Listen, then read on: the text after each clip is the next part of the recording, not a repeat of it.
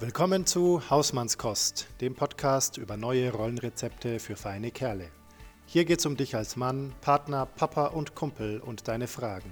Von und mit Florian Susner und Sven Golob.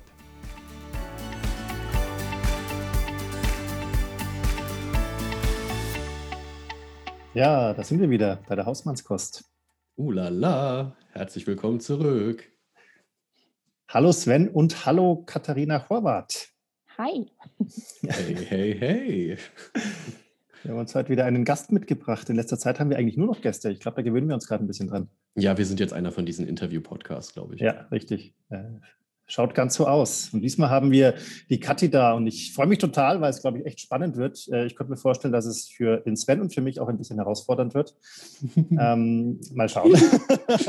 ich, seit gestern Abend kicher ich die ganze Zeit nervös wie so ein 13-Jähriger.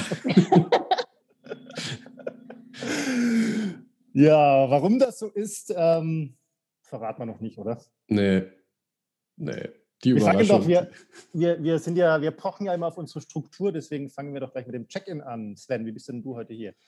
Mm, äh, pff, wie bin ich hier? Äh, also ich, ich fühle mich einigermaßen ausgeglichen. Das liegt wahrscheinlich daran, dass äh, das Kind zwar zu Hause ist, aber tatsächlich ähm, gerade betreut wird. Und ähm, das ist sehr, sehr cool, ähm, weil irgendwie so die letzten ja, die letzte Woche vor allen Dingen, die war echt hardcore, weil ich seit, nämlich seit äh, Mitte April einen Teilzeitjob habe, der mich dann äh, quasi mit in Beschlag nimmt und dann durfte ich halt wieder dieses Jonglieren mitmachen, was echt ätzend ist. Irgendwie so Kind zu Hause und dann irgendwie so im, im Nacken, ich muss noch Arbeitsstunden abreißen. Irgendwie nicht so nice. Aber gut, auch das äh, kriegen wir geregelt. Und deswegen bin ich jetzt tatsächlich einigermaßen entspannt und einfach voll happy. Es ist wieder soweit. Podcast. Mag ich. Florian, und du so? Ja, ich bin heute irgendwie ganz äh, erstaunlich aufgeräumt da. Ähm, ich hatte die letzten Monate ganz schön viel Arbeit. Das ist jetzt aber, also diese Woche ist noch ein bisschen voll, aber ab nächster Woche ist das ein ganzes Stück weniger, wo ich erstmal echt froh bin, weil äh, das einfach viel war und lang war und jetzt letzte und diese Woche ist schon ein bisschen entspannter und ich merke schon, dass ich wieder ein bisschen auch einfach entspannter werde und ein bisschen mehr wieder irgendwie Zeit habe oder, oder Kraft habe oder, oder Platz im Kopf habe, äh, ein bisschen nach vorne zu denken und zu überlegen, was ich eigentlich will und wo ich quasi dran arbeiten möchte und so. Und es tut mir gut. Und ich war gestern joggen gestern Abend und da habe ich auch so ein bisschen den Kopf richtig freigekriegt. Und ähm, deswegen bin ich, äh, glaube ich, echt ganz, ganz zufrieden und happy da. Die Sonne scheint auch hier so ein bisschen rein. Das äh, ist alles ganz gut. Und ich freue mich sehr auf die Kathi. Liebe Kathi, wie bist denn du heute hier? Ähm, ich bin unglaublich aufgeregt und nervös tatsächlich. Ich bin ähm, schon um fünf das erste Mal aufgewacht und dachte mir, habe ich es verpasst? Habe ich meinen Wecker verschlafen? Oh Gott. Ähm, konnte dann aber Gott sei Dank wieder einschlafen. Ähm, es ist der, tatsächlich mein erster Podcast mit Männern und ich finde es wundervoll. Ja, wirklich. Ähm, wow, toll. Mhm. Und ansonsten, ich bin größtenteils gut hier und, und ähm, kann mich jetzt auch konzentrieren. Meine Hündin hat heute so ein bisschen uh, uh, Probleme, ähm, hat wohl was Falsches gegessen, was ich ihr gegeben habe. ähm, aber genau, ansonsten, mir geht's gut. Ich bin wunderbarerweise ausgeschlafen und doch fit, obwohl es früh am Morgen ist für mich. Ich bin eher ein Ausschläfer. Da bist du in guter Gesellschaft bei mir zumindest. Ich bin äh, auch ein totaler Ausschläfer, aber seit meine Tochter in der Schule ist, ist das ja eh nicht mehr so. Für die nächsten eineinhalb Jahrzehnte oder so. ähm, ja. ja, schön. Das ähm, führt uns, wenn ich das richtig sehe, direkt zum Brüller der Woche. Ja, ja. Hey, ah. ich, ich mag es. Wenn du auf die Struktur pochst, dann das mag ich sehr. ähm, und ich fange auch gleich an. Ja, genau. Zack. Also mein Brüller der Woche ist ähm, etwas, wo ich mich einfach gefreut habe heute früh auf dem Fahrrad. Und zwar hat meine Tochter sich heute von mir gewünscht, dass ich ihr eine Geschichte wieder erzähle. Es gibt nämlich, ähm, ich bin ja in meinem Studium war ich Jugendbetreuer, also Jugendfreizeiten betreut und habe dann da mir so nach und nach so ein Fundus an Spielen und Geschichten und so weiter zusammengebaut, den ich dann immer parat hatte im Kopf den ich spielen konnte, wenn irgendwie der Bus nicht weiterfuhr oder so. Und eine davon ist eine Geschichte, die ich total gern erzähle, die aber bis jetzt alle Jugendliche wahnsinnig genervt hat, was auch ein bisschen daran liegt, weil sie darauf angelegt ist zu nerven. und zwar ist das die Geschichte vom Zwerg und vom Zwergzwerg. Das ist eine dieser Geschichten, die ähm, quasi unendlich lang sind, aber mit einer sich immer wieder wiederholenden Struktur. Also der Zwerg trifft irgendwann den Zwerg-Zwerg und dann laufen die weiter und der Zwerg und der Zwerg-Zwerg, die treffen irgendwann den Zwerg-Zwerg-Zwerg und irgendwann treffen die den Riese und den Riese-Riese und so weiter. Und das dauert ewig. Man braucht eine halbe Stunde eigentlich, wenn man das richtig erzählt. Und ich habe die irgendwann vor Jahren meiner Tochter erzählt und die, meine Tochter war die erste, die, die richtig gut fand. Die hat richtig Spaß dabei gehabt. Und ich musste die auch immer ganz ausführlich erzählen. Und ähm, da hat sie sich heute nach Jahren wieder daran erinnert, hat gesagt, ich muss die Geschichte wieder erzählen. Und ich habe mich total gefreut, diese Geschichte zu erzählen, weil ich da auch so lauter so Elemente drin habe, die ich immer gleich erzähle und ich total auswendig weiß, weil ich die einfach auf zahllosen Jugendfreizeiten erzählt habe, um Jugendliche zu quälen. ähm, und die habe ich heute auf dem Fahrrad erzählt und es hat mir richtig viel Spaß gemacht. Und wir haben das Ende ein bisschen abgeändert. Das äh, war dann alles ein bisschen, bisschen netter. Normal ist es nicht so nett, das Ende. Und ähm, ja, war schön. Ich glaube, das ist auch ein Grund, dass ich heute irgendwie gut gelaunt bin, weil ich meine Zwerg- und Zwergzwerggeschichte erzählen möchte. Dann machen wir irgendwann nochmal ein Special draus. Wir machen ja. mal ein Special draus. Eine Episode, eine Stunde lang nur die Geschichte vom Zwerg und vom Zwergzwerg. Ich stehe auf solche. Es gibt ja noch so, kennt ihr die? Es gibt ja noch so andere Geschichten. Äh, der, der schwarzgoldene Ritter in der schwarzgoldenen Rüstung auf dem schwarzgoldenen Pferd und solche Sachen. Kennt ihr das nicht? Das muss ich euch, irgendwann erzähle ich euch das. das ich war auch auf Jugendfreizeiten als Betreuer dabei, aber die kannte ich jetzt nicht. Na, dann hast du so. eins der entscheidenden Elemente anscheinend verpasst. Tut mir leid. Ich mal auf Jugendfreizeiten dabei. Was? Das ist äh, erst recht schade. Jugendfreizeiten. Ein Zirkuszeltlager. Ah, okay, das okay. ist der Ausgleich. Das lassen wir gelten. Das lasse ich absolut gelten. okay, Sven, dein Brüller der Woche. Mein Brüller der Woche, oh Gott. Ich habe echt lange darüber nachgedacht, ob ich den erzählen will. Also, ähm, ich hatte ja gerade eben erwähnt, ich habe einen Teilzeitjob und ich bin ja ähm, schon jemand, der ähm, auch auf Details achtet. So, äh, ähm, ich bin eher ein Beziehungsmensch, das heißt, äh, Dinge, die irgendwie was mit Wertschätzung und so zu tun haben, die sind mir extrem wichtig. Ähm, und an meinem ersten Arbeitstag war ich tatsächlich auch in Präsenz dann vor Ort und habe mich rumführen lassen und habe dann mein Büro dann auch gezeigt bekommen. Mein Büro ist vier Quadratmeter groß hat ein Fensterchen und das Schönste ist aber das Türschild. Und auf dem Türschild steht Lagerraum. Oh Mann. Und es ist schön, dass ich mittlerweile drüber lachen kann, aber an meinem ersten Tag dachte ich so, oh, nee. Jetzt habe ich mich irgendwie Monate irgendwie so damit rumgeschlagen mit dem Gedanken, oh, schaffe ich es irgendwie freiberuflich weiterzumachen oder suche ich mir halt auch einen Teilzeitjob und habe mich dann voll gefreut.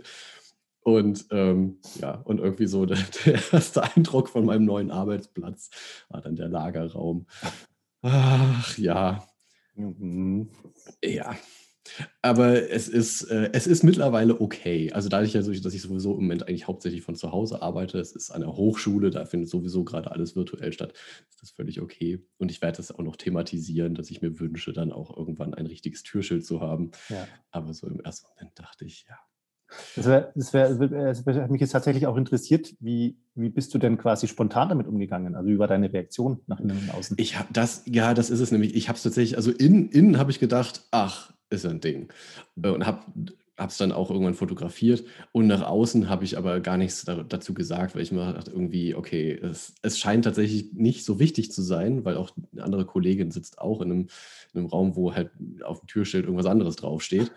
Ähm, aber es war halt schon irgendwie, äh, also ja, ich glaube, ich hätte mir in dem Moment, würde ich mir in Zukunft mehr Souveränität wünschen und zu sagen, ach, das ist ja interessant, was wird denn hier so gelagert? ja, das sind die Sachen, die im Nachhinein dann irgendwie einfallen, dass man eigentlich anders hätte reagieren können. Ja. ja. Aber ich habe jetzt zumindest äh, quasi jetzt nach den ersten zwei Wochen jetzt so den Drive, um zu sagen, ich thematisiere es jetzt im Team und dass ich mir das halt ja. anders wünsche. Ja. Ähm, weil ja. das schon, ich finde das durchaus wichtig, wenn tatsächlich sich mal jemand da rein verirrt, dass er dann weiß, okay, da ist halt eben nicht der Lagerraum. Gleichzeitig ist es ja auch eh so, dass manchmal die Reaktion auf einmal, also mir geht es oft so, dass ich mir bei sowas dann auch wünsche, ich hätte in dem Moment direkt spontan und ehrlich anders reagiert quasi. Aber oft ist diese Reaktion insgesamt ja, wenn es ja nach zwei Wochen erst quasi nach außen getragen wird, langfristig sinnvoller und besser und vielleicht auch wertschätzender. Ja, das denke ich auch. Also ich glaube, dass wahrscheinlich, ich würde mal so nach, im Nachhinein auch sagen, vielleicht war es mir in dem Moment auch gar nicht so wichtig, weil mir sowieso klar war, ich bin eh erstmal kaum da und dann ist es jetzt nicht so schlimm. Okay. Ähm, ja. Aber ich denke mal, wäre ich, wär, wär ich jetzt irgendwie die ganze Zeit dort, dann äh, hätte es mich wahrscheinlich massiver gestört.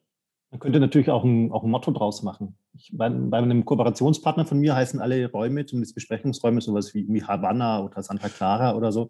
Man mhm. könnte auch Lagerraum, Kühlraum, ähm, ja. Keller. Schlachtbank. ich habe mal früher in der Band gespielt. Wir haben tatsächlich in einem ehemaligen Schlachthaus geprobt. Das war sehr stimmungsvoll. Ja, das siehst du. Vielleicht so in die Richtung. Ja, cool. Vom Schlachthaus ins, in den Lagerraum. Ja, sehr fein. Mhm. sehr schön. Katja, okay. hast du denn einen mitgebracht? ähm, ich habe tatsächlich nicht lange überlegt, weil ich gar nicht dachte, dass ich mitmachen darf beim Brüller der Woche. Natürlich. ähm, und ich habe keine Kindergeschichten. Ich habe ja nur einen Hund zu Hause und ich könnte euch jetzt ewig lang von wundervollen Parkgeschichten und Eichhörnchenjagden und, und Mäusejagden ähm, erzählen oder Kaninchen, die nur ich sehe und sie nicht. Oh nein. ähm, aber mein, mein persönlicher Brüller der Woche war, ich war das erste Mal seit höchstwahrscheinlich 20 Jahren oder so beim Schröpfen. Und ich habe das in guter, guter Erinnerung gehabt. Also ich, mhm. ich wusste von früher, das war was richtig Tolles. Ich habe mich nicht mehr an die Schmerzen erinnert. und ich habe mich nicht mehr an die Flecken erinnert. Und ähm, bei uns wird es jetzt langsam wieder ähm, wärmer und ich könnte jetzt wieder ohne Rolli rausgehen aber mein Hals sieht aus, als wäre ich 15 und hätte unglaublich viel rumgeknutscht. mein ganzer Rücken ist schwarz und rot. Ähm, und das Schönste an dieser Behandlung fand ich, dass mir dieser äh, traditionelle chinesische Mediziner keinerlei Vorwarnung gegeben hat. So, legen Sie sich mal auf den Bauch und dann fing er an, es hat sich angefühlt wie so ein, wie, so ein ähm, wie heißen die Dinger, mit denen man Pfannen reinigt. Diese Stahlwolle. ja, genau, Stahlwolle. Es hat sich angefühlt, als hätte er erstmal damit meinen Rücken vorbereitet. Oh ähm, es waren Schmerzen, vor allem, ähm, wo, wo Sven, wo du jetzt gerade gemeint hast, ich hätte eigentlich anders reagieren sollen in der Situation. Ich lag da und habe nichts gesagt. Kein Au, kein Oh, was ist denn das jetzt? sondern ich habe einfach nur diesen Schmerz erduldet. Und danach, ohne irgendwas zu sagen, hat er mir diese, diese Tassen auf den Rücken getan und die werden dann ja wirklich mit einer Vakuumpumpe angesaugt. Mhm. Dann war das irgendwann überstanden und es war echt nicht, das war schon fies. Dann waren die weg und ohne irgendwas zu sagen, hat er mir Akupunkturnadeln genau in diese Stellen gesteckt. Oh! hm. äh, ja, das war mein Montag und den ganzen Dienstag damit verbracht, mich davon zu erholen. Und mich auch, also ich kann im Moment äh, kaum so schlafen, wie ich sonst schlafen würde. Und ähm, habe Schwierigkeiten, eine richtige Position zu finden. Aber ich habe noch eine Woche, bis ich zum nächsten Mal gehe. Da gibt es noch eine Wiederholung. Ja, da gibt es eine Wiederholung. ähm, aber das Muster auf meinem Rücken ist schön. Wenn man das oft genug macht, vielleicht, vielleicht bleibt es ja irgendwann.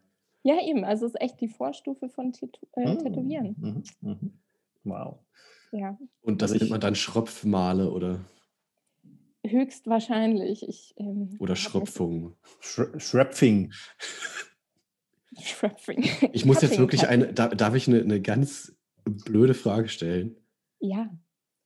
Wofür ist es gut? Also was ist tatsächlich, weißt du, worum geht es im Kern?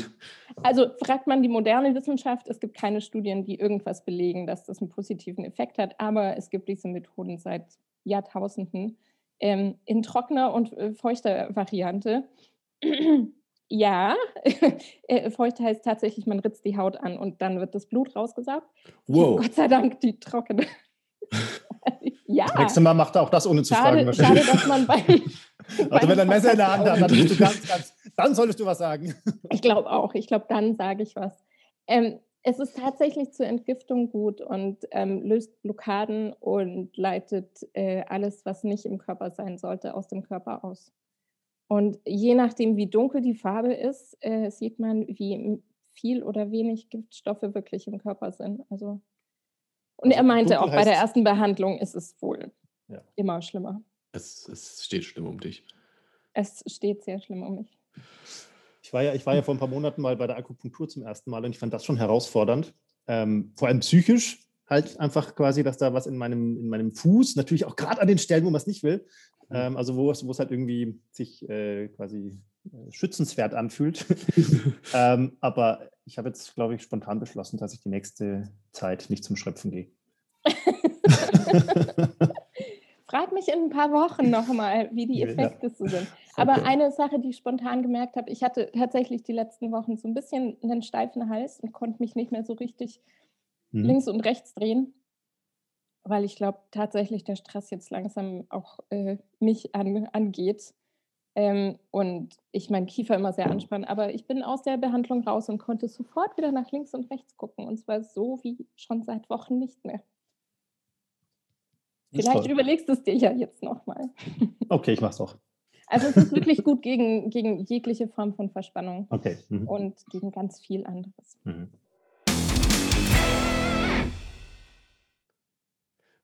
Womit wir beim Thema Körperempfindung wären, oder? Ja, genau. So. Sven, bist du bereit für unser Thema? ähm, so bereit, wie man halt sein kann. Ne? Also, äh, wir, genau, also Kathi ist ja ähm, laut ihrer Homepage Coach für Beziehungen und Sexualität. So steht das da. Irgendwo okay. steht aber auch, oder stand zumindest Orgasmus-Coach. Trainer für orgasmische Meditation. Ja, okay, okay, das meine ich. Dann wollten wir ähm, mal auf den Unterschied gleich noch eingehen. genau, ich hätte eh vorgeschlagen, Kathi, vielleicht magst du einfach mal uns und alle anderen mal kurz abholen. Ähm, was machst du da eigentlich genau? ähm, dann fange ich doch vielleicht mal mit orgasmischer Meditation an, weil wahrscheinlich kein Mensch zuhört, bevor ich das nicht erklärt habe.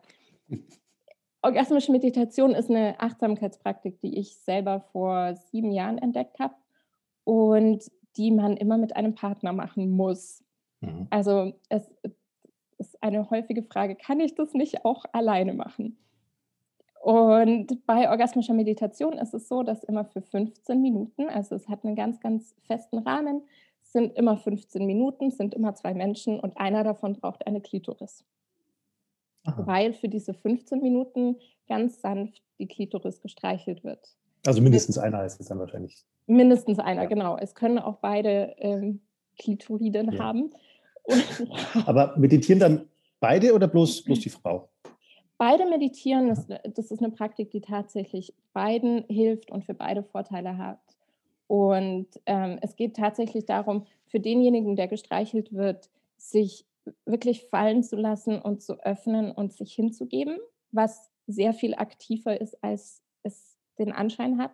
Mhm. Und für denjenigen, der aktiv streichelt, was ja sehr nach Machen und Tun aussieht, ähm, sich wirklich auch auf die Intuition zu verlassen und ähm, reinzuspüren, was es im Moment zu spüren gibt. Also auch wenn der Name vielleicht andeutet, dass es hier um den Orgasmus geht, geht es bei dieser Praktik um einen orgasmischen Zustand, der sehr viel länger und größer und weiter ist als dieser eine kleine Höhepunkt.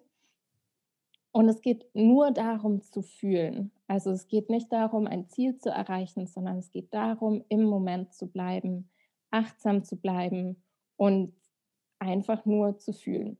Und wenn ich sage einfach nur, das war die größte Herausforderung für mich mhm. am Anfang. Mhm. Genau, und nach diesen 15 Minuten gehen beide ihrer Wege und keiner schuldet dem anderen irgendwas. Ah, also das ist dann quasi, also so wie du es beschreibst, klingt für mich jetzt eher quasi, also eher Betonung auf Meditation und, und weniger auf das, auf, das, auf das Sexuelle letztendlich. Ja, für mich ist es das auch, also es kann sehr sexuelle Gefühle mhm. auslösen, aber es geht nicht großteils darum. Also für mich ist das auch eine sehr achtsame Praktik geworden, die eben dadurch sehr intensiv wird. Ich check weniger aus als in der Sitzmeditation, wenn jemand einen Finger auf meiner Klitoris hat. Mhm. Also es ist sehr viel leichter, da in einen, in einen Zustand zu kommen, den man durch Meditation auch erreicht, aber wo es ein bisschen länger braucht. Das, das, ging mir nämlich die ganze Zeit jetzt durch, durch den Kopf. Das Spannende ist, ich kenne es ja selber vom Meditieren, dass ja eigentlich immer ähm, es wichtig ist, so zwischendurch so einen Impuls zu haben, der, der mich dann auch wieder ins Hier und Jetzt zurückholt. Und gleichzeitig ist das ja aber auch irgendwie so ein, so ein schmaler Grad, dann könnte ich mir vorstellen. Also wenn halt so die, die Körperempfindungen dann auch dazu führen, dass man ja sich dann auch, also, wie soll ich sagen, ähm, halt die, durch die Stimulation ja auch wieder so rausbewegen kann aus dem Hier und Jetzt und sich dann ne, so ein bisschen, so, wie soll ich sagen, halt, also sich ins Hier und Jetzt fallen zu lassen durch den, durch den Körperkontakt, durch die Empfindung. Also es erschließt sich mir total und gleichzeitig denke ich, boah, 15 Minuten ist aber lang. Also ich kenne es halt so von diesen so, so sieben Minuten Meditationen, das finde ich schon unfassbar schwierig. Lacht sie. Also ich mache auch Sitzmeditationen, die eine Stunde sind. Ich bin, wow, ist geübt. Ja, inzwischen bin ich tatsächlich äh, sehr geübt. Aber auch da muss ich sagen, ich habe einmal eine ganz, ganz stille Meditation für eine Stunde gemacht. Halleluja. Mhm. Also da sagt dein Körper dann irgendwann, ich glaube, ich sterbe. Hör auf damit. und dann musst du dich wieder zurückbringen und sagen so, alles gut. Mhm. ähm, aber ja, 15 Minuten da zu bleiben und äh, was du sagst mit, das kann einen auch rausbringen, absolut. Weil gerade unsere Konditionierung, wenn es um Sex geht, auch sehr auf Ziel ist. Mhm. Also der meiste Sex, den, den man so vorgelebt bekommt in Filmen und Pornos und so weiter, es endet immer mit dem Höhepunkt und dann ist vorbei. Mhm. Das heißt, das, also dieses Ziel ist immer irgendwie implizit dabei und das erstmal rauszukriegen, diese Konditionierung braucht viel Aufmerksamkeit und ich erwische mich immer mal wieder, dass ich mir denke, oh, oh, das könnte jetzt aber oder könnte aber ja, oh, und dann bin ich nicht mehr im Moment, sondern 50 Streichelbewegungen weiter. Mhm. mhm. Was, achso, ja, Florian, bitte. Nein, nein, nein, ich will Okay. Was, was hat dich denn dahin gebracht? Also, genau, wie war sozusagen dein Weg zur orgasmischen Meditation? Und was war dann dein erster Gedanke, als du, als du damit in Kontakt bekommen bist? Weil, also, die hochgezogene Augenbraue, die konnte ich mir tatsächlich dann erstmal nicht verkneifen, als ich es erstmal gesehen habe. Also mein Weg war tatsächlich ähm, gar nicht so lustig. Ich habe ähm, lange Zeit als Filmproducerin gearbeitet und habe mich sehr, sehr ausgebrannt in diesem Job. Und war dann an dem Punkt, wo mein Körper komplett gestreikt hat. Also ich hatte eh schon einen beginnenden Burnout und habe dann noch eine Diagnose für eine Autoimmunerkrankung bekommen. Deswegen auch das Schröpfen übrigens, um den mhm. Kreis zu schließen. Mhm. ähm, und das war wirklich so ein Moment, ich bin, ich bin dieser Diagnose unglaublich dankbar, weil die hat mich echt wachgerüttelt. Ich wäre sonst höchstwahrscheinlich weiter in meinem Job geblieben und hätte weiter mein Leben gelebt und hätte nichts geändert. Und weil mein Körper so gestreikt hat, habe ich da gemerkt, ey, irgendwas läuft verkehrt. Gepaart mit im Krankenhaus zu hören, ja, Stress macht nichts. Es gibt keine Studie, die belegt, dass Stress irgendeinen negativen Einfluss auf ähm, Multiple Sklerose hat, was meine Diagnose ist. Ah. Und das war so der erste Moment, wo ich mir dachte, ich glaube nicht, dass ich nochmal zu Ärzten gehe, wenn ihr der Meinung seid, dass Stress keine Auswirkungen hat. Das zweite war, Alkohol ist gut. Habe ich auch so von Ärzten im Krankenhaus gehört. Also das berühmte Glas Rotwein am Abend ist sehr, sehr gut für die Krankheit. Mhm. Ähm, ich habe aufgehört zu trinken und ich habe ähm, mein Stresslevel extremst reduziert. Mir geht es seither sehr, sehr gut. Und ich habe mich eben durch diese Krankheit ähm, oder durch diese Diagnose, weil Krankheit ist es nicht wirklich, ich habe keinerlei Symptome seit diesem ersten Ausbruch damals, ähm, ist nichts mehr wieder hochgekommen. Aber ich habe tatsächlich dann angefangen, so, hey, okay, wie kann ich eigentlich meinen Stress reduzieren? was kann ich eigentlich machen? Und habe mich auf die Suche begeben nach Meditationsformen, weil so viel wusste ich, Work-Life-Balance, da meditiert man und macht Yoga. Und zwei Wochen nach der Diagnose rede ich mit einer Freundin und die meinte, ich war ja am Wochenende bei einem Meditationsseminar und wir waren da gerade so ein bisschen am Rumscherzen und sie hat dann das Thema gewechselt. Ich war mir nicht sicher, wie ernst sie wirklich ist und meinte dann so, okay, cool, super, interessant, sag mir mehr. Und dann sagte sie diese zwei Wörter, äh, ja, es war orgasmische Meditation. Und da war ich mir sicher, sie ist immer noch am Rumscherzeln. Und ähm, habe erstmal lauthals gelacht. also, weil ich habe davon noch nie irgendwas gehört und ähm, Orgasmus und Meditation habe ich nicht zusammengebracht. Und der zweite Gedanke war, ja, brauche ich nicht. Egal was es ist, aber brauche ich nicht. Ich bin nicht auf der Suche nach Sex, ich bin auf der Suche nach Meditation. Ich bin auf der Suche nach Stressreduktion. Und das hat mit Sex nichts zu tun, was auch ein lustiger Gedanke ist.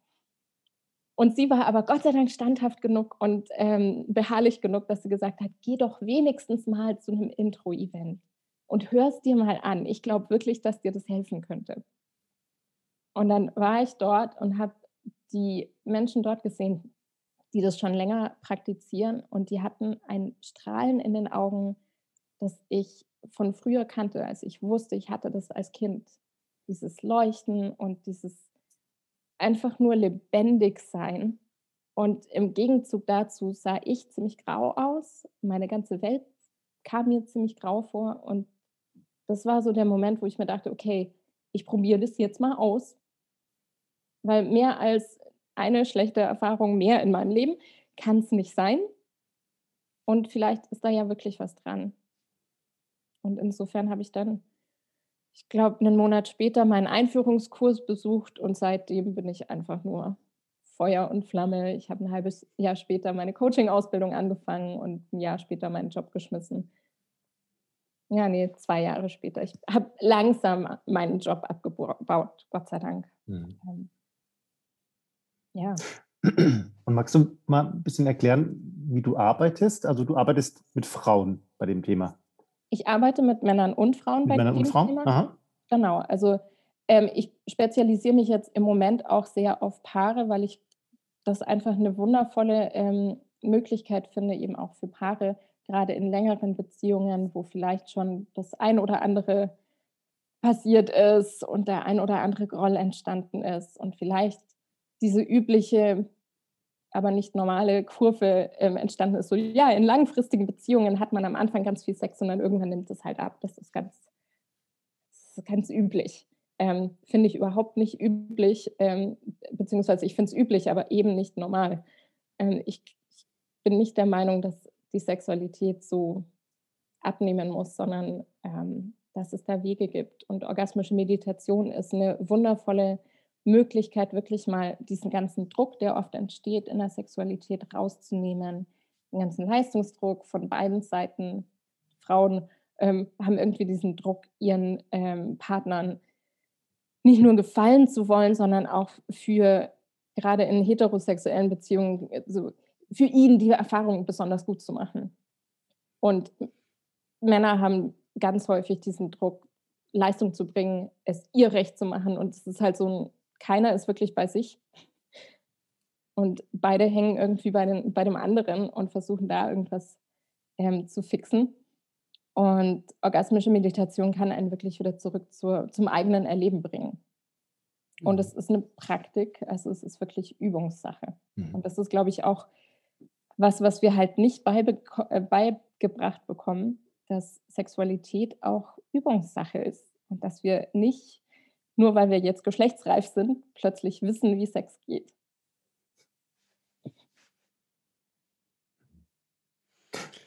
Und, aber wie kann man sich das konkret vorstellen, deine Arbeit? Also, ähm, du, das ist eine blöde Frage wahrscheinlich, aber du arbeitest ja wahrscheinlich, du sitzt nicht am Bett nebendran, sondern du erklärst denen, was sie tun. Oder, oder, genau, oder also ich habe es zwar noch gelernt mit nebendran sitzen und man macht es nicht auf dem Bett tatsächlich, macht man es auf einer Yogamatte und ah. einer Bettdecke oder einer, einer Decke am Boden, um es wirklich zu trennen von, mhm. von dem Ort, an dem man immer Sex hat mhm. oder häufig Sex hat. Und ähm, im Moment mache ich sowieso alles online wegen Corona. Ähm, davor habe ich es äh, in Person gemacht, aber ich bringe tatsächlich den Menschen einfach nur die Theorie bei, also die, die ganze Philosophie, die dahinter steckt, den Unterschied zwischen Orgasmus ähm, und Höhepunkt, so wie wir ihn verstehen in orgasmischer Meditation. Also dass es wirklich nicht um diese fünf Sekunden Party geht, sondern um einen orgasmischen Zustand, der sehr viel früher anfängt, als wir es kennen oder bemerken würden. Und ähm, genau, dann bringe ich die Theorie bei und dann dürfen äh, die Paare nach Hause gehen und es selbst ausprobieren.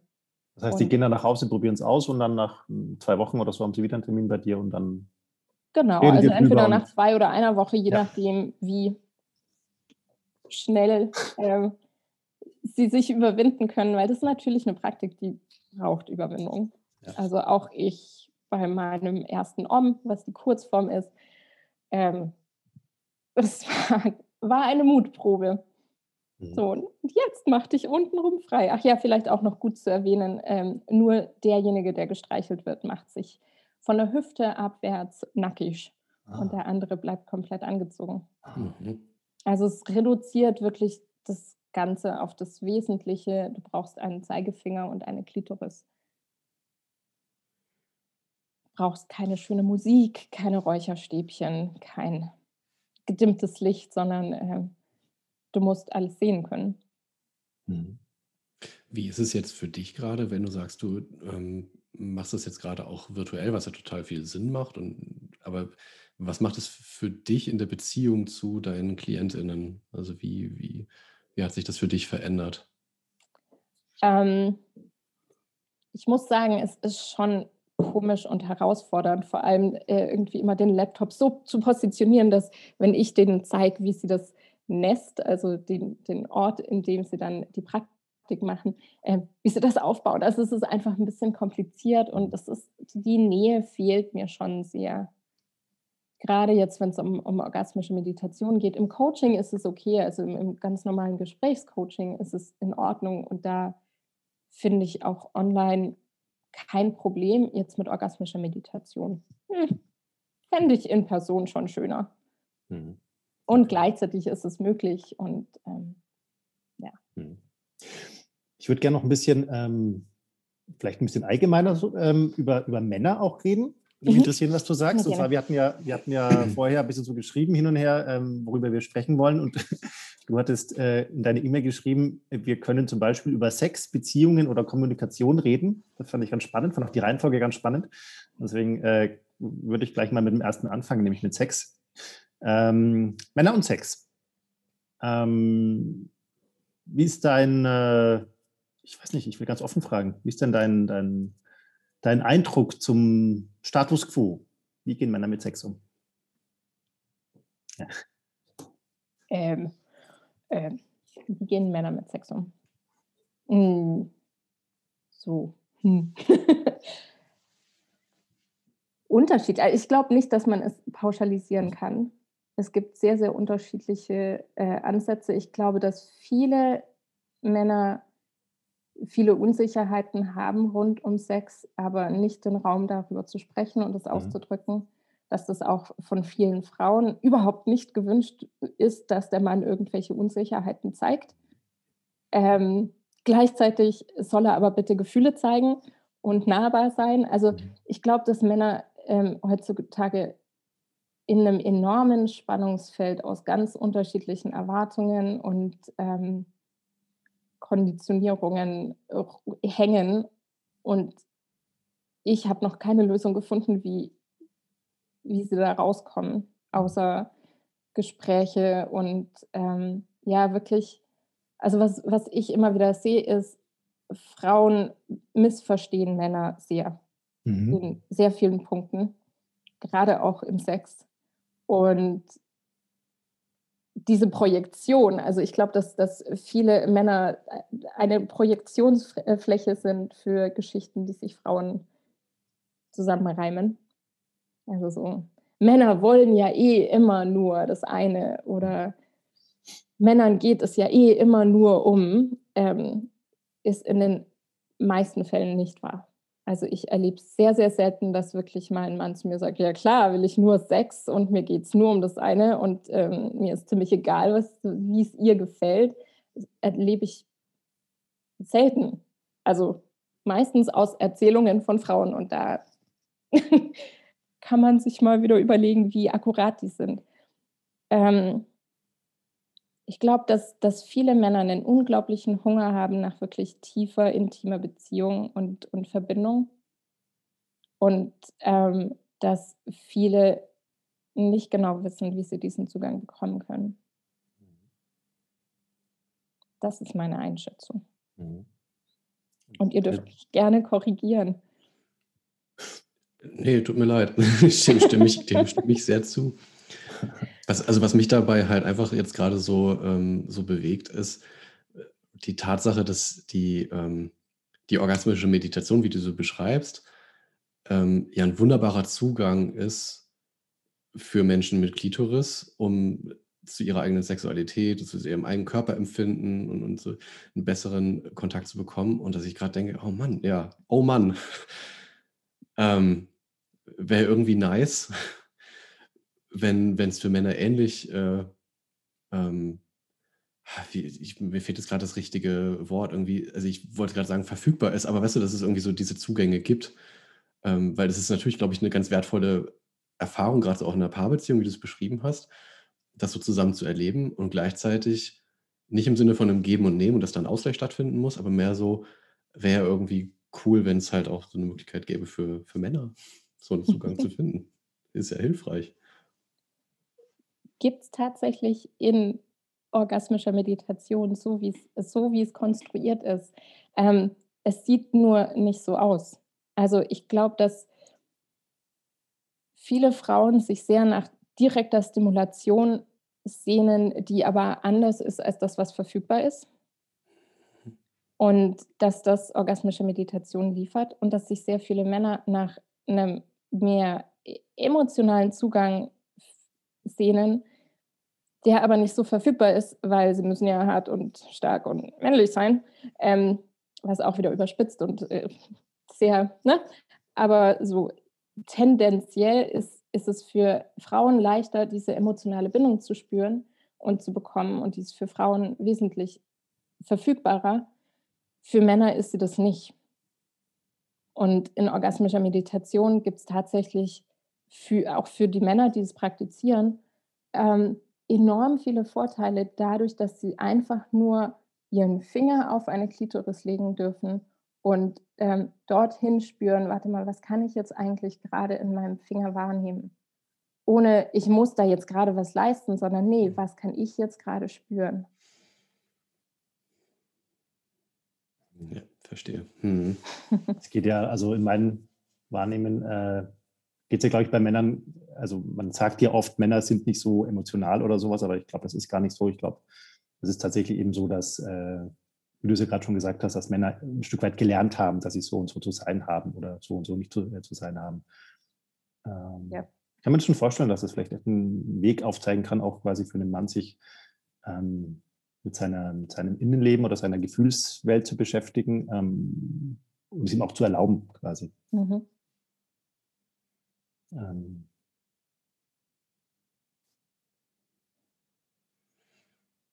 hm.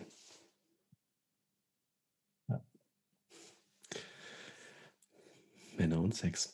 Ich habe gerade noch so gedacht, ähm, weil du ja auch äh, gesagt hast, ne, dass wir irgendwie irgendwann so, so geschlechtsreif werden und uns dann irgendwie so unsere, unsere Bilder, also auch vor allem unsere Peer Groups machen, die ja oft auch schon so relativ so, sag mal, geschlechtermäßig segregiert sind. Ähm, da fängt es ja dann halt eben schon an. Ich meine, heutzutage, ähm, also wenn ich das jetzt so aus den Schulen höre, ähm, dass dann halt eben auf dem Pausenhof dann schon die 11-, 12-Jährigen äh, sich dann halt gegenseitig aufklären, halt aber nicht jetzt mit dem Material, das wir aus dem Biounterricht kennen. Ähm, wie, wie, verstehst du, also ist, spürst du bei dir so eine, auch so eine Art Mission, äh, da was, was ähm, was wettzumachen, was vorher irgendwie kaputt gegangen ist? Also das, höre ich das so richtig raus bei dir? Ja, ja, schon. Ähm, absolut. Also ich sehe auch immer wieder, also ich mache sehr, sehr viele Frauenkreise. Im Moment habe ich eine Pause, aber äh, in meinen Frauenkreisen merke ich immer wieder so, schade, wäre schön, wenn sie das irgendwie zehn Jahre vorher gewusst hätten. Schade, wäre schön, wenn wir 15 Jahre früher drüber geredet hätten.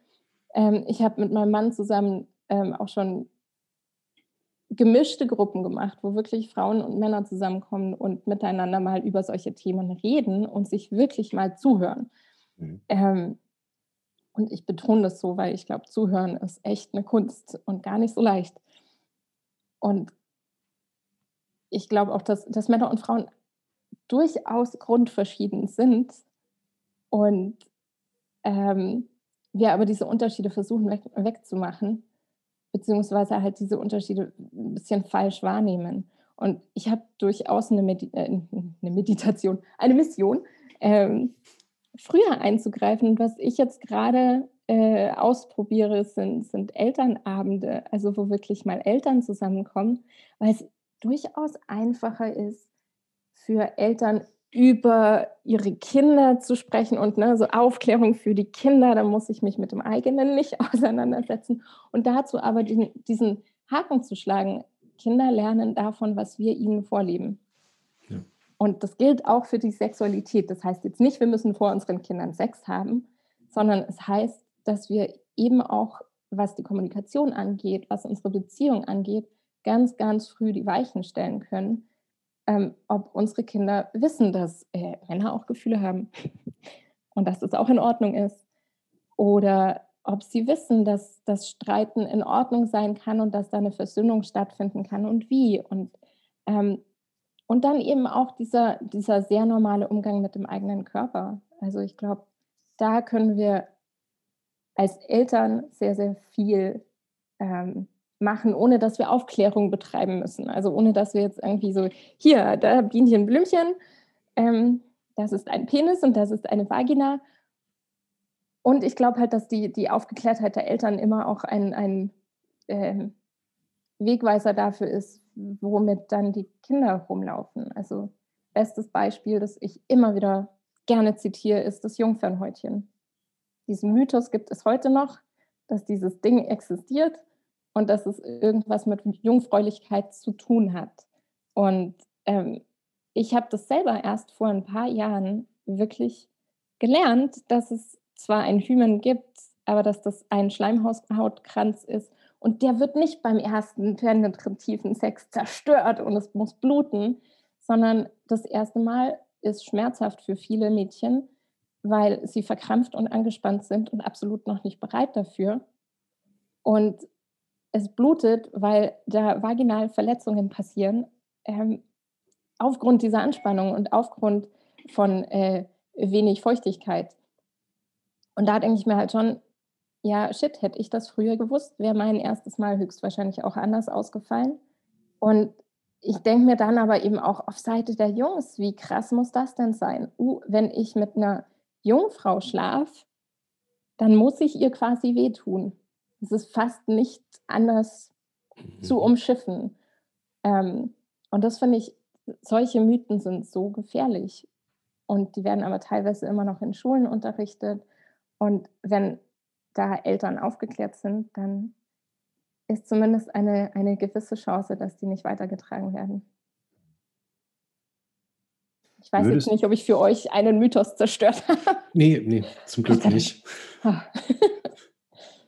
Ich muss erst drüber nachdenken, glaube ich. Ich habe da, wahrscheinlich schon, so gesehen. Ja, weiß ich nicht genau. Mhm. Ähm, ich habe eine Frage. Äh, ich weiß nicht, ob du mit Männern allein arbeitest, aber wenn ein Mann zu dir käme ins Coaching ähm, und sagen würde, ich möchte mich gern ähm, schon auf Thema Sexualität, aber auch im Allgemeinen mehr mit meinem, meiner Gefühlswelt beschäftigen, mehr, mehr spüren quasi, also mehr auch quasi also emotionaler werden oder mein Gefühl mehr vertrauen können vielleicht. Ähm, was würdest du mit dem machen oder was würdest du dem sagen? Also im Moment arbeite ich nicht mit Männern alleine, mhm. aber es ist auf jeden Fall auf meiner Agenda. Mhm. Ähm, und ich merke auch gerade, äh, dass, dass plötzlich ein, ein Schwall an Männern meinen Instagram-Account äh, finden. Also jetzt erst die letzten paar Wochen habe ich ganz viele äh, Männer, die, die auf mich zuströmen. Insofern mhm. ähm, ist es höchstwahrscheinlich an der Zeit, so ein bisschen die Weichen umzustellen. Ich würde ihm auf jeden Fall sagen, erstmal sehr zu entschleunigen. Also bei allem, was er tut, einfach mal ein bisschen mehr Zeit sich zu lassen und Pausen einzulegen, statt zu reagieren. Und ich glaube, das ist eine, eine wahnsinnig ähm, herausfordernde Sache, zwischen äh, Trigger und Reaktion eine Pause einzubauen, die groß mhm. genug ist, dass wir wahrnehmen können, was da jetzt gerade passiert. Aber ich glaube, das ist auf jeden Fall ein, ein guter Punkt, um anzusetzen, zu sagen, okay, warte mal, was passiert da gerade mit mir? Was spüre ich gerade in meinem Körper? Und ich glaube, Körperempfindungen sind so, so wichtig. Und wenn wir richtigen Zugang zu dem haben, was da in unserem Körper stattfindet, ist es auch sehr viel leichter zu sagen, ah, ich bin traurig. Ah, okay, jetzt bin ich wütend.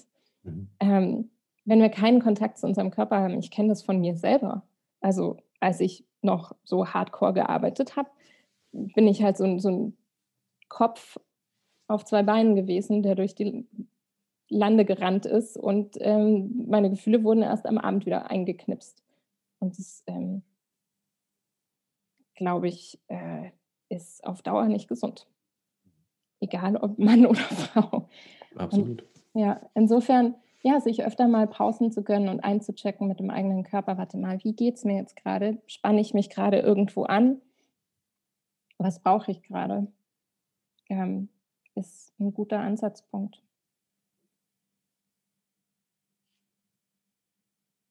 Und was kann, was kann ich jetzt in diesem verflixten Social Distancing, Lockdown-Modus jetzt für mich tun? Was kann mir die Kati da Gutes mit auf den Weg geben? ähm, erstmal gratuliere dir jeden Morgen, wenn du aufstehst. Also ich glaube, ehrlich gesagt, dass dieser Lockdown eine unglaublich herausfordernde Situation ist, egal ob, ähm, ob du dir jetzt denkst, ach, alles nicht so wild, beeinflusst mich eh nicht. Ich glaube, dass dieses kollektive Trauma, das wir gerade erleben, ähm, uns sehr viel mehr zu schaffen macht, als uns lieb ist. Und ähm, deswegen, äh, du musst jetzt gerade keinen Marathon rennen und du musst jetzt nicht zum Meditationsprofi werden und äh, dein ganzes Leben umstülpen, sondern äh, gratuliere dir erstmal, wenn du äh, jeden Morgen aufwachst und es zum Bad schaffst. ähm, und dann, was ich tatsächlich im Moment mache, ist mir äh, sehr viel Zeit draußen gönnen, sehr viel, sehr viel spazieren gehen, ähm, tief durchatmen. Ich glaube, Atmung ist sowieso was, was wir viel zu wenig machen. Wir machen es gerade so, dass wir überleben. Mhm. Ähm, was würde ich noch sagen? Mach nicht zu viel. Tatsächlich. Und acht öfter mal darauf, was sich jetzt gerade wirklich gut anfühlen würde und was nicht darauf, was jetzt gemacht werden muss. Also meine To-Do-Liste wird in den letzten Monaten immer häufiger zur Seite geschoben und ich nehme mir stattdessen ein Buch. Das ist gerade so. Auch, ähm, wenn ich das noch sagen darf, das ist, glaube ich, auch was, was wir unseren Kindern vorleben können. So, hey, es ist in Ordnung, Dinge nicht geschafft zu bekommen aber auf sich selbst zu achten. Es ist in Ordnung, mal alleine Zeit zu brauchen. Wenn man, also ne, gerade jetzt im Lockdown, wenn man immer mit äh, dem Partner oder der ganzen Familie zusammenhängt, es ist in Ordnung, da auch mal eine Auszeit zu brauchen. Und solche Dinge zu normalisieren, ist, ähm, glaube ich, wichtig im Moment. Was du da gerade sagst, das habe ich an meiner Sprache übrigens gemerkt wenn ich dann so die Tage mit, mit Kind zu Hause verbringe, dann beobachte ich mich oft dabei, wie ich ganz oft sage, ich muss, ich muss noch dies, ich muss noch das. Und stattdessen dann mal zu sagen, ich will. Und dann auch wirklich zu überlegen, will ich das jetzt wirklich? Muss ich das mhm. jetzt wollen? Wer will denn das jetzt eigentlich? so, das ist, äh, daran habe ich es gemerkt. Ja. Es lief ähm, in meiner Playlist lief ein Lied, was ich ähm, eigentlich schon kennen müsste, weil ich ein Sternchen dran gemacht hatte, aber ich habe es wieder vergessen und es hieß dann aber gestern Abend und heute früh auch nochmal und ich habe mich total gefreut, weil ich es so großartig fand und zwar von den Sternen, also die Sterne. Äh, ich muss gar nichts, heißt es. ähm, das fand ich super gut. Er erzählt einfach nur auf, was er alles nicht muss. Alles Mögliche muss er nicht. Ähm, oder ich glaube, du musst, du musst gar nichts, heißt es, glaube ich. Eins von beiden. Ähm, fand ich toll. Ja, die Katja hat im Vorgespräch gesagt, dass sie äh, mal in Episoden reingehört hat, aber die nicht zu Ende gehört hat. ja, danke. das war ein ich bisschen an den Pranger stellen. Ja, ich, das sage ich nicht, um dich an den Pranger zu stellen, sondern aus einem, andre, aus einem anderen Grund, glaube ich zumindest. Äh, und zwar, wenn du sie nämlich ähm, bis zu Ende gehört hättest, dann wüsstest du, was jetzt kommt. Oh nein. aber so ist doch viel schöner. Und zwar machen wir am Ende unserer Episoden, wenn Gäste da sind, immer eine kleine Herausforderung, eine Challenge.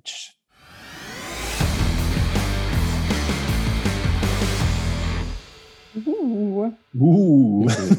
Hätte ich aber in der Episode, die ich gehört habe, gar nicht mit. Da war kein Gast da. Da war kein Gast da, da habt ihr über Gefühle geredet. Fand Ja, ich okay. sehr, sehr schön. Das war eine, eine einzige große Herausforderung. Genau, Sven, hast du eine dabei oder soll ich? Na, du musst natürlich. Ich muss. Also, Katja. Du darfst. Reingelegt. Es ist übrigens unglaublich wichtig, auf die eigene Sprache zu achten. Ähm, ich streiche bei mir regelmäßig sollte Mhm. und ersetze es auch durch äh, ich will Mhm. und ich vermeide aber. Ja, aber. Uh, Oh. Das ist aber mein Lieblingsbeziehungsspiel. Das kann ich nicht so leicht streichen. Ja, aber, aber, aber verneint alles, was davor kommt. Ja, das ist eine der ersten Sachen, die man im Impro-Theater lernt, nicht mehr Ja, aber zu sagen, sondern Ja und zu sagen. Mhm. Mhm. Impro-Theater, meine Güte. Impro-Theater, ja. Lang, lang ist es her. Anyway, ähm, wir kommen gerade ab von der, von der Challenge.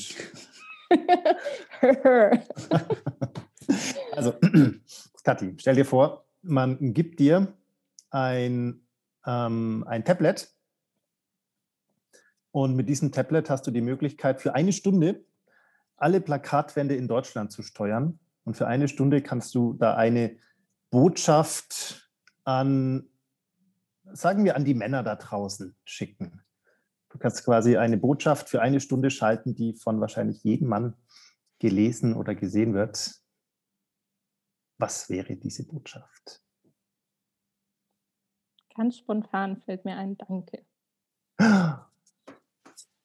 Ah, schön. yeah. okay. Ja. Nehmen wir. Danke. Danke für dieses Danke. Gerne. Super. Dann haben wir das auch schon hinter uns gebracht. Das war aber, Wow. ne? Das Wow. fühlte sich unglaublich leicht an. so, so von den Zuschauerrängen aus. So, ja. Finde ich gut. ja, okay. Schauen wir jetzt. Ja.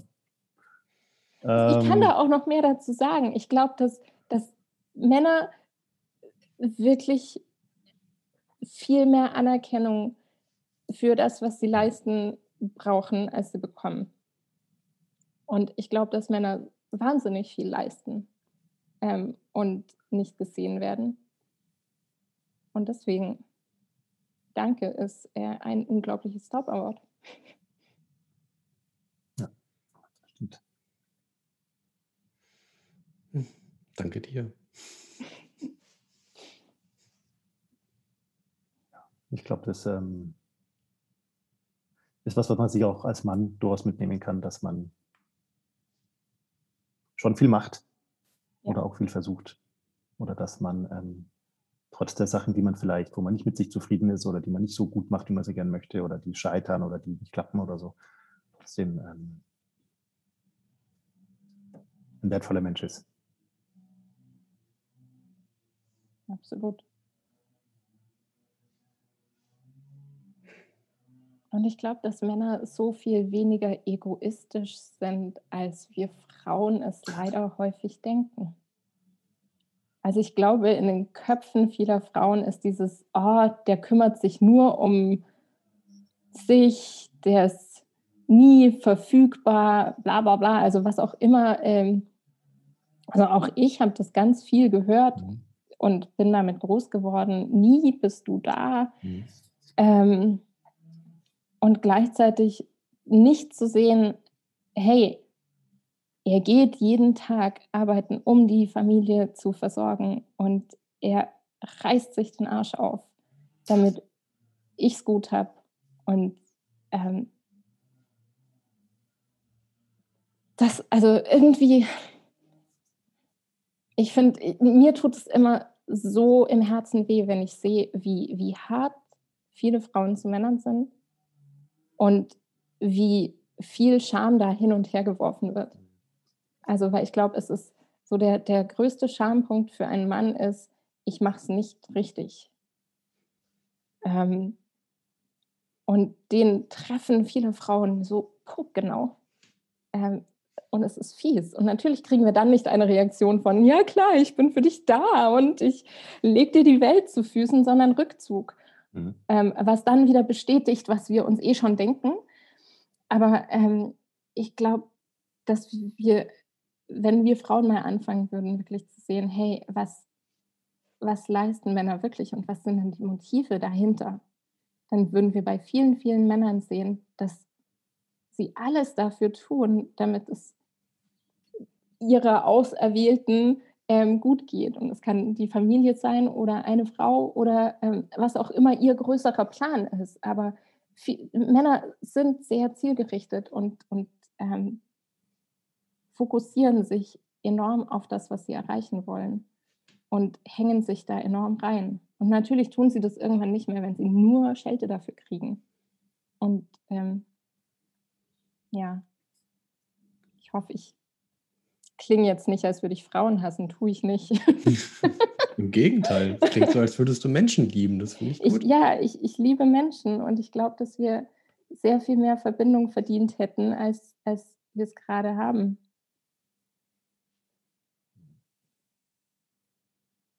Ja, ich finde, das ist ähm, ein wunderbares Schlusswort, liebe Kathi.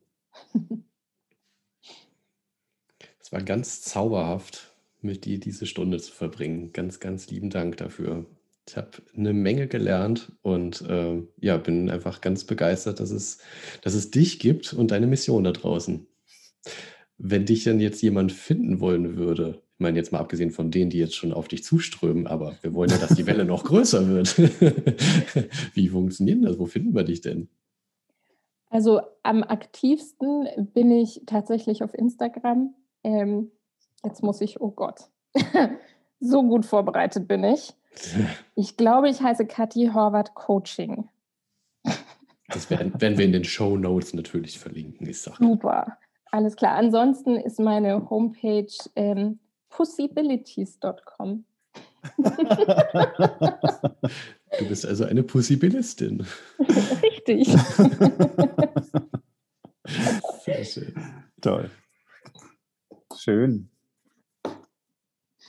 Okay. Auch noch in einer harmloseren Version als katihorvath.coach, aber ich die ist eingängig. Schön. Wunderbar. Dann ähm, vielen Dank, dass ihr zugehört habt da draußen. Danke euch für die Einladung. Danke, dass du bei uns warst, Kathi. Und dann geht es weiter mit dem Leben da draußen, würde ich sagen. Jawohl, Ski.